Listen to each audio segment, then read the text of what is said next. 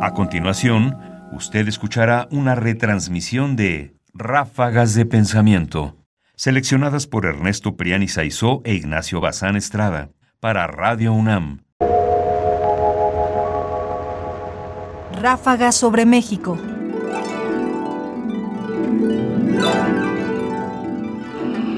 Sofía. Sofía. Sofía. Sofía. Sofía. Ráfagas de pensamiento. Ráfagas de pensamiento. Identidad del filósofo en México. El hombre, definió el neoplatónico renacentista Marsilio Ficino, es alma racional que participa de la inteligencia de Dios, pero que se sirve de un cuerpo. Así, frente a mí, al mando de un carro semejante en la forma de helados, pero cuyo fondo eran hot dogs, estaba una criatura de estas capaces de participar del intellectus divinus. Esta entidad gemía extrañamente mientras hundía la cuchara en el pote de mostaza y la desparramaba sobre la salchicha.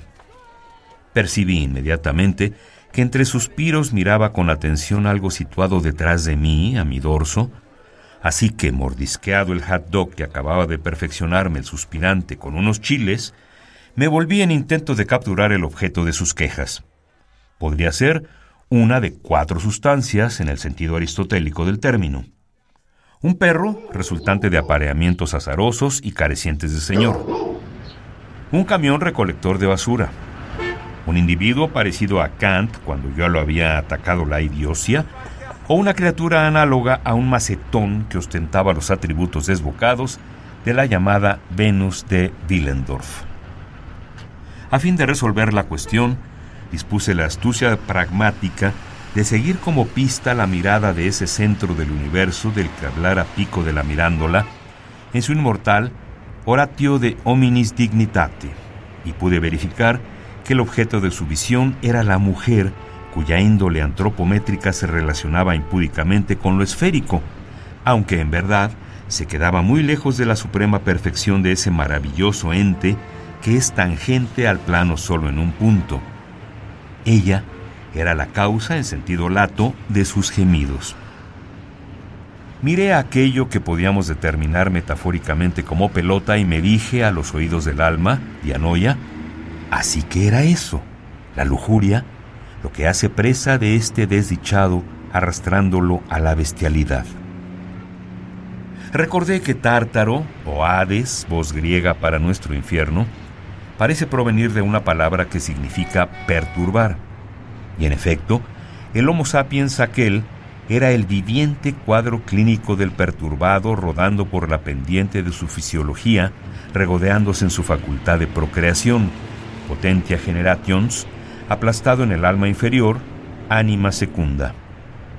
En esa mediación me hallaba cuando la masa de materia, tendida ella misma entre el ángel y el animal, realizó un movimiento de torsión, volvió la cabeza, prendió al expendedor de alimentos y con toda su boca generable y corruptible, sonrió.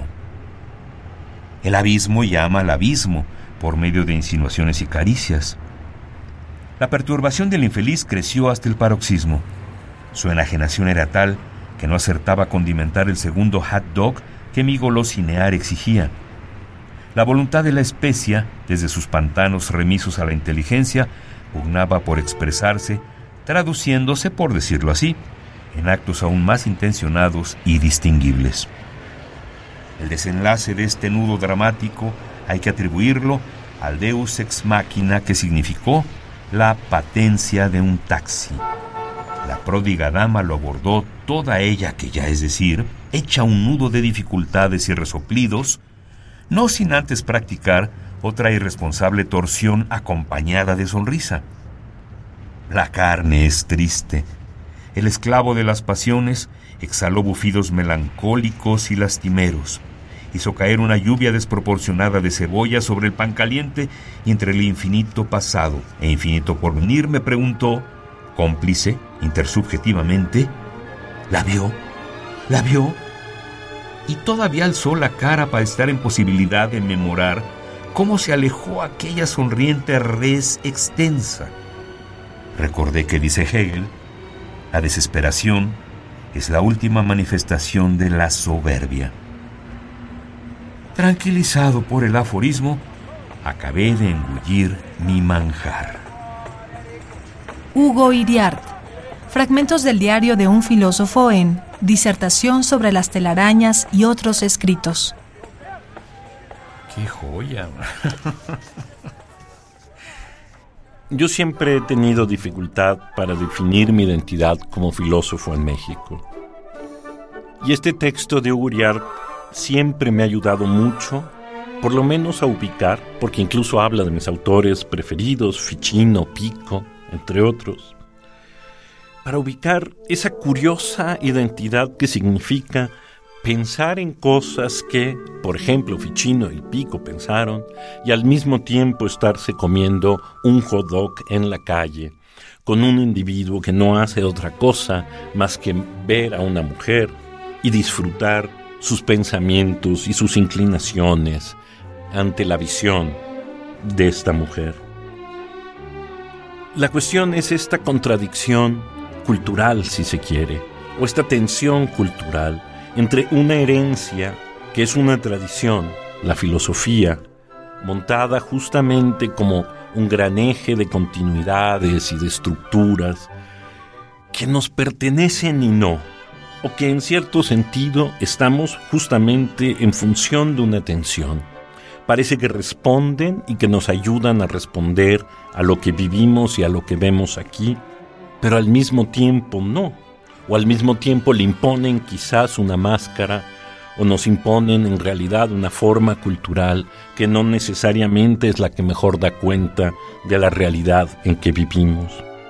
¿Qué significa, pues, para un filósofo aquí vivir esta contradicción, esta tensión, esta torsión entre una forma de cultura y otra forma de cultura?